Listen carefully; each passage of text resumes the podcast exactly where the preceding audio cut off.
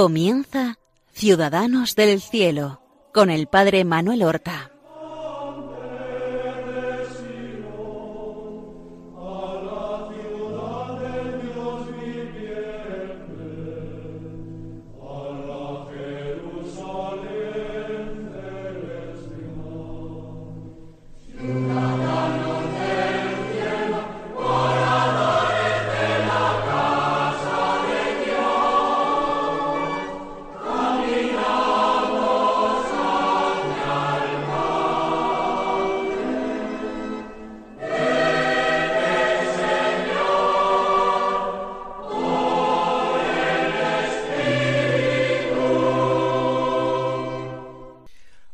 Buenos días, amigos y seguidores del programa Ciudadanos del Cielo que emitimos cada martes desde las ondas de Radio María, un programa en que glosamos la vida, las virtudes de nuestros hermanos los santos.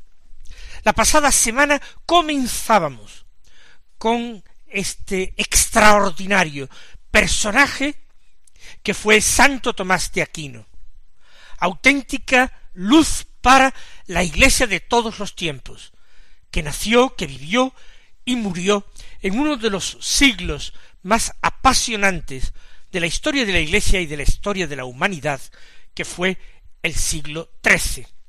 Tomás de Aquino, que nació en el año mil doscientos veinticinco en el castillo o fortaleza de roca seca, propiedad de su familia, cerca de Aquino, cerca de Montecasino, la gran abadía benedictina donde un tío suyo era el abad.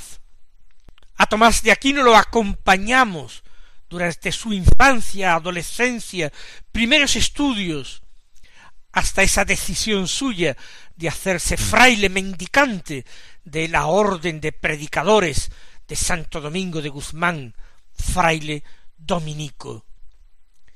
Y lo habíamos dejado ya habiendo escapado de su familia que lo tuvo encerrado en la torre familiar de Roca Seca durante año y medio, contrariando su vocación. La familia lo destinaba a la iglesia, pero a la orden benedictina, para que pudiera ser un día el abad de Montecasino, sucesor de su tío. Hemos dejado ya a Tomás de Aquino, que ha hecho el noviciado en Italia, y a quien sus superiores, ya como joven fraile profeso, en 1247, con veintidós años, lo destinan a París, donde estaba el estudio de la Sorbona la Universidad de París. Pero allí está poco tiempo, menos de un año, un curso escaso.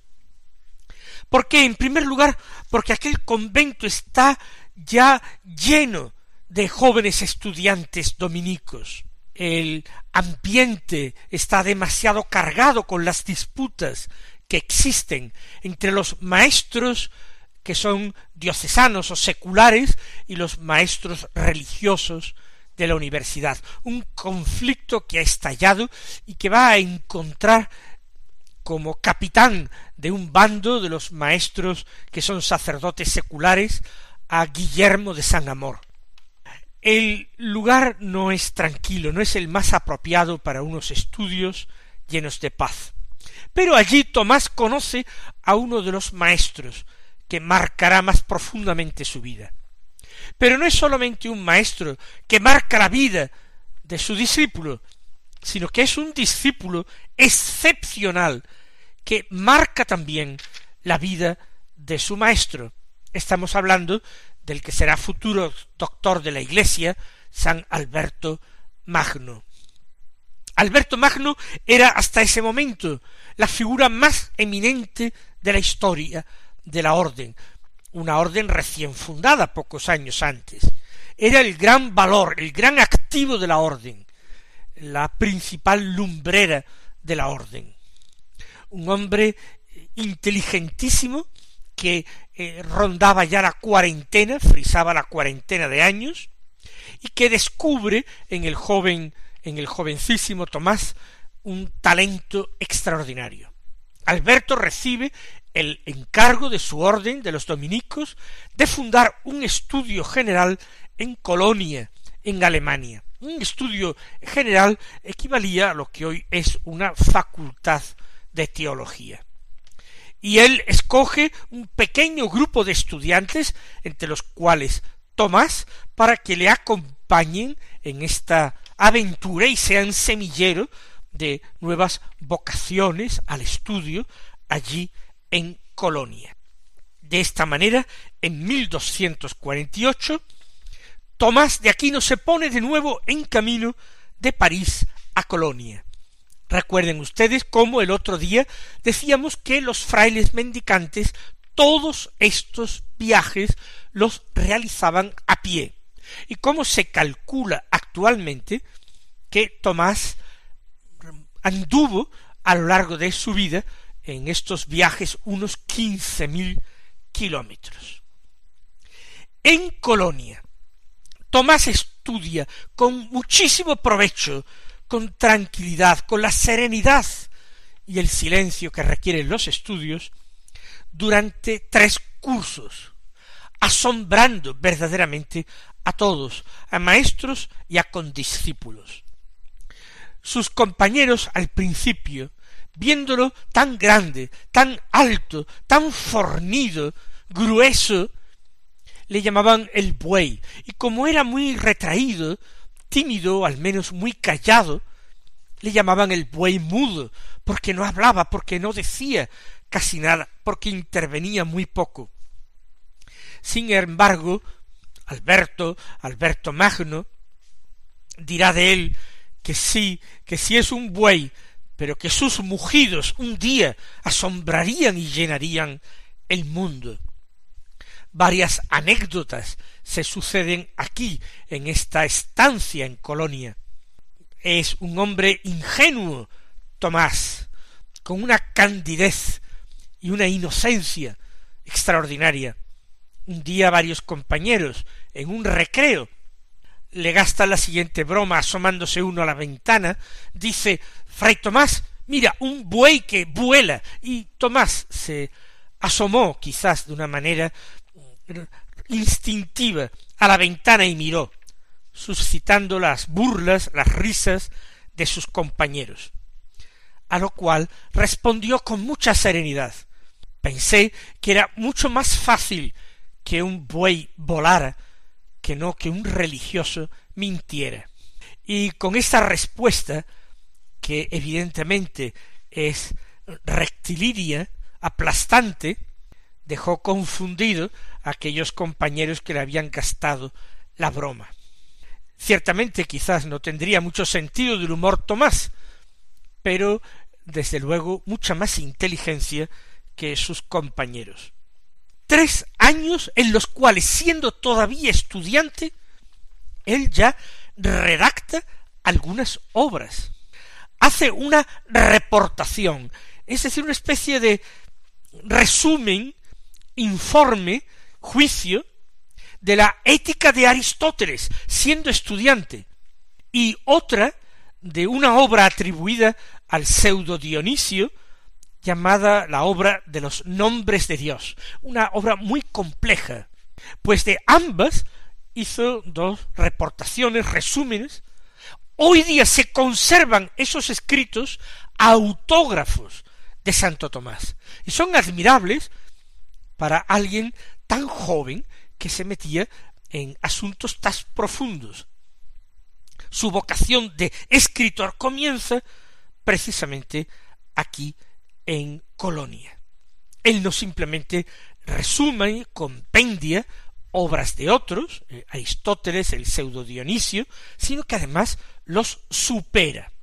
Su pasión es Dios, comprender a Dios, hablar de Dios a los hombres. Para eso se ha hecho fraile dominico, no sólo para estudiar, sino para poder comunicar, compartir la sabiduría aprendida en el estudio, en la reflexión, en la meditación. Después de tres cursos, sus superiores le mandan de vuelta a París. Y en París se va a estrenar como profesor. Va a estar siete años en París. Y les voy a decir cómo se distribuyeron esos siete cursos escolares que Tomás pasa en París. Hoy diríamos que, en primer lugar, los cuatro primeros años fue profesor auxiliar. Se le llamaba entonces un bachiller en teología. No era catedrático. Para ser catedrático hacía falta ser maestro. Equivaldría hoy a doctor. Siendo bachiller, será profesor, profesor auxiliar. Y los dos primeros cursos que imparte, los imparte como bachiller bíblico, que era un profesor auxiliar que impartía clases de Sagrada Escritura, a partir del texto latino de la Biblia de San Jerónimo. Se impartían las clases. Y él empieza a adquirir mucho, eh, mucha fama como profesor por la claridad de sus explicaciones y por la profundidad de las mismas. Además, es muy joven, apenas tiene veintisiete años. Además, empieza a redactar nuevas obras. Escribirá un comentario, por ejemplo, al libro de Jeremías, otro comentario al libro de las lamentaciones. Más adelante, años adelante, escribirá todavía obras de comentarios a libros de la escritura, como a Isaías. Y vamos a adelantarnos, y vamos a llegar al año de su muerte. ¿Qué digo yo al año de su muerte? Sino al mismo momento de, de, su muerte, los días inmediatamente anteriores a su muerte. Y todavía él dicta una serie de comentarios y de reflexiones al libro del Cantar de los Cantares, porque la comunidad religiosa cisterciense, en la cual ha venido a refugiarse estando enfermo en el camino, se lo pide, que les deje algo, que les deje unos comentarios. Y él, enfermo de muerte, dicta estos comentarios al cantar de los cantares. La sagrada escritura, no sólo la filosofía más o menos especulativa, sino la palabra de Dios resulta extraordinariamente atractiva para Tomás y la lee, la medita y la comenta. Después de estos dos años o cursos como bachiller bíblico, vienen otros dos años más de profesor auxiliar como bachiller sentenciario. ¿Qué significa esto de sentenciario? Muy sencillo. Miren, el manual para estudiar teología en todas las eh, facultades de Europa era un libro escrito en el siglo anterior por un profesor de París llamado Pedro Lombardo. El libro se llamaba Las Sentencias. Y este libro, Las Sentencias de Pedro Lombardo, se explicaba y se estudiaba a lo largo de cuatro cursos. ¿De qué iba este libro de las sentencias? Era un manual de teología, era un compendio de toda la teología católica. Pedro Lombardo había ido ordenando las grandes verdades de fe, los grandes temas de la teología católica, y realizado una especie de selección de textos de santos padres de la Iglesia, ordenados según los temas. Durante siglos y siglos se estudió en toda Europa como manual único de teología el libro de las sentencias de Pedro Lombardo. Él durante dos cursos, Tomás de Aquino, es bachiller sentenciario explicando el libro de las sentencias de Pedro Lombardo. Pero no se limita a impartir sus lecciones desde un púlpito, desde una cátedra.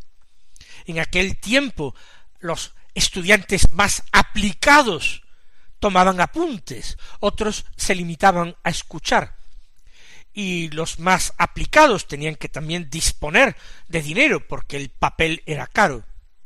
comprar los libros cuando no se había inventado la imprenta era tarea harto difícil y los libros alcanzaban precios tremendamente elevados.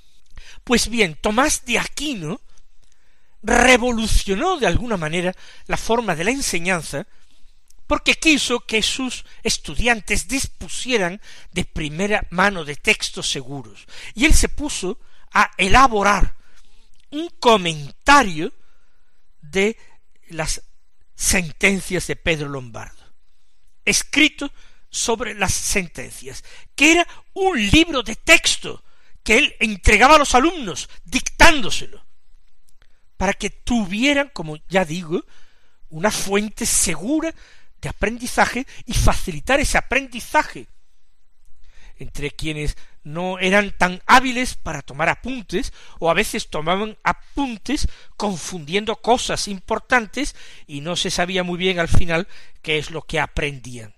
Un comentario.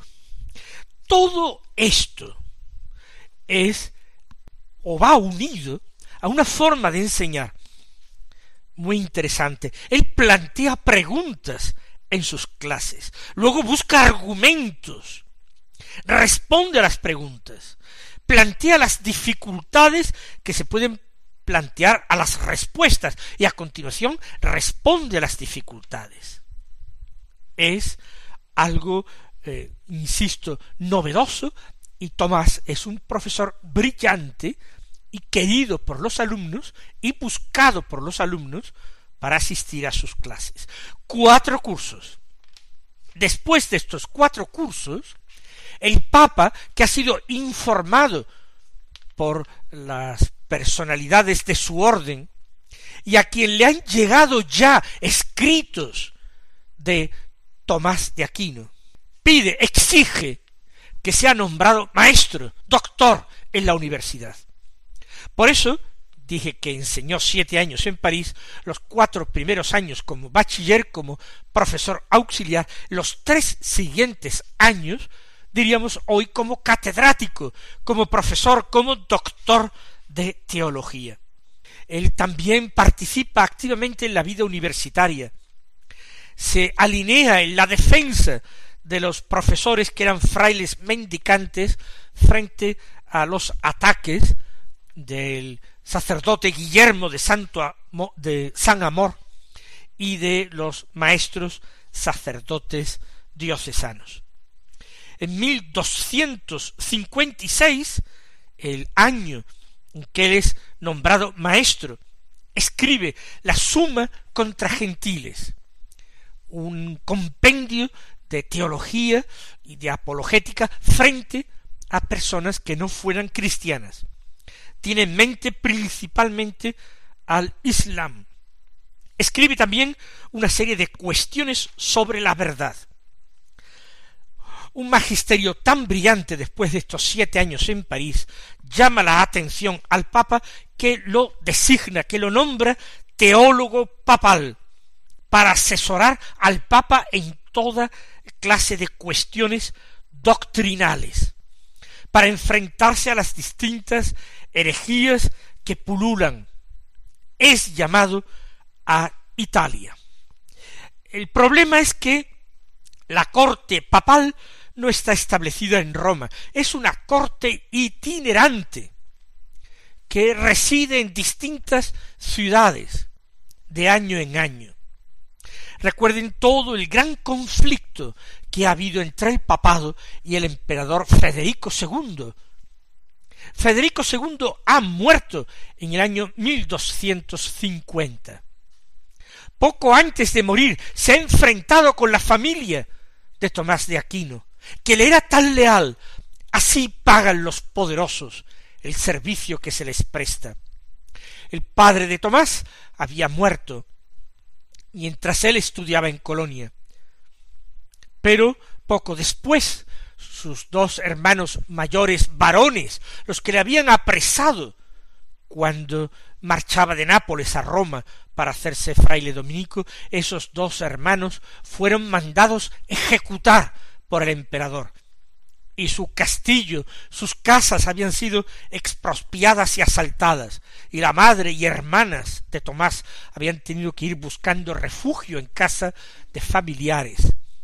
Así pues, el pobre Tomás, que vive todo esto en la distancia, el dolor de su familia, se desplaza a Italia. Va a residir con la corte pontificia algún tiempo en la ciudad de Viterbo, otra en la ciudad, otro tiempo, concretamente de 1259 a 1261, en la ciudad de Anañi, del 62 al 65 en la ciudad de Orvieto, precisamente es cuando la corte papal reside en Orvieto cuando recibe un encargo extraordinario del Papa. El Papa no lo deja nunca sin trabajo. Siempre le está urgiendo a responder cartas, escribir realmente artículos sobre cuestiones de fe, etcétera, intervenciones para la curia. Pero estando en Orvieto, el Papa le plantea el componer, el redactar una misa para la fiesta del Corpus Christi. La fiesta del Corpus Christi se va a imponer para toda la Iglesia a raíz de unas revelaciones y visiones de la Beata Juliana de Cornillón y de un milagro eucarístico que había tenido lugar en Bolsena, y entonces Tomás de Aquino, enamoradísimo de la Eucaristía, escribirá el himno latino del Pangelingua, una de cuyas estrofas muy conocida es el Tantum Ergo, escribirá las oraciones de la misa del Corpus Christi y más himnos eucarísticos, como por ejemplo el Adorote Devote. Es el alma delicadísima y enamorada del Señor el que sale a, flor de piel en estos himnos encendidos de amor a Jesús Eucaristía y en la redacción de estas oraciones devotísimas para la misa. Vamos a dejar a Tomás de Aquino en Italia en este cometido importantísimo de teólogo del Papa y nosotros nos vamos a hacer esta reflexión. No es simplemente Tomás una gran inteligencia regalo del Señor, sino que él ha sabido responder a este don, con su esfuerzo, con su compromiso, con una vida extraordinariamente disciplinada. Ojalá que nosotros sepamos también hacer rendir los talentos que nos da el Señor, que nosotros asumamos los dones y gracias regalados por Dios y sepamos ponerlos siempre a su servicio y al de nuestros hermanos. Mis queridos hermanos, hasta la próxima semana, que el Señor os bendiga.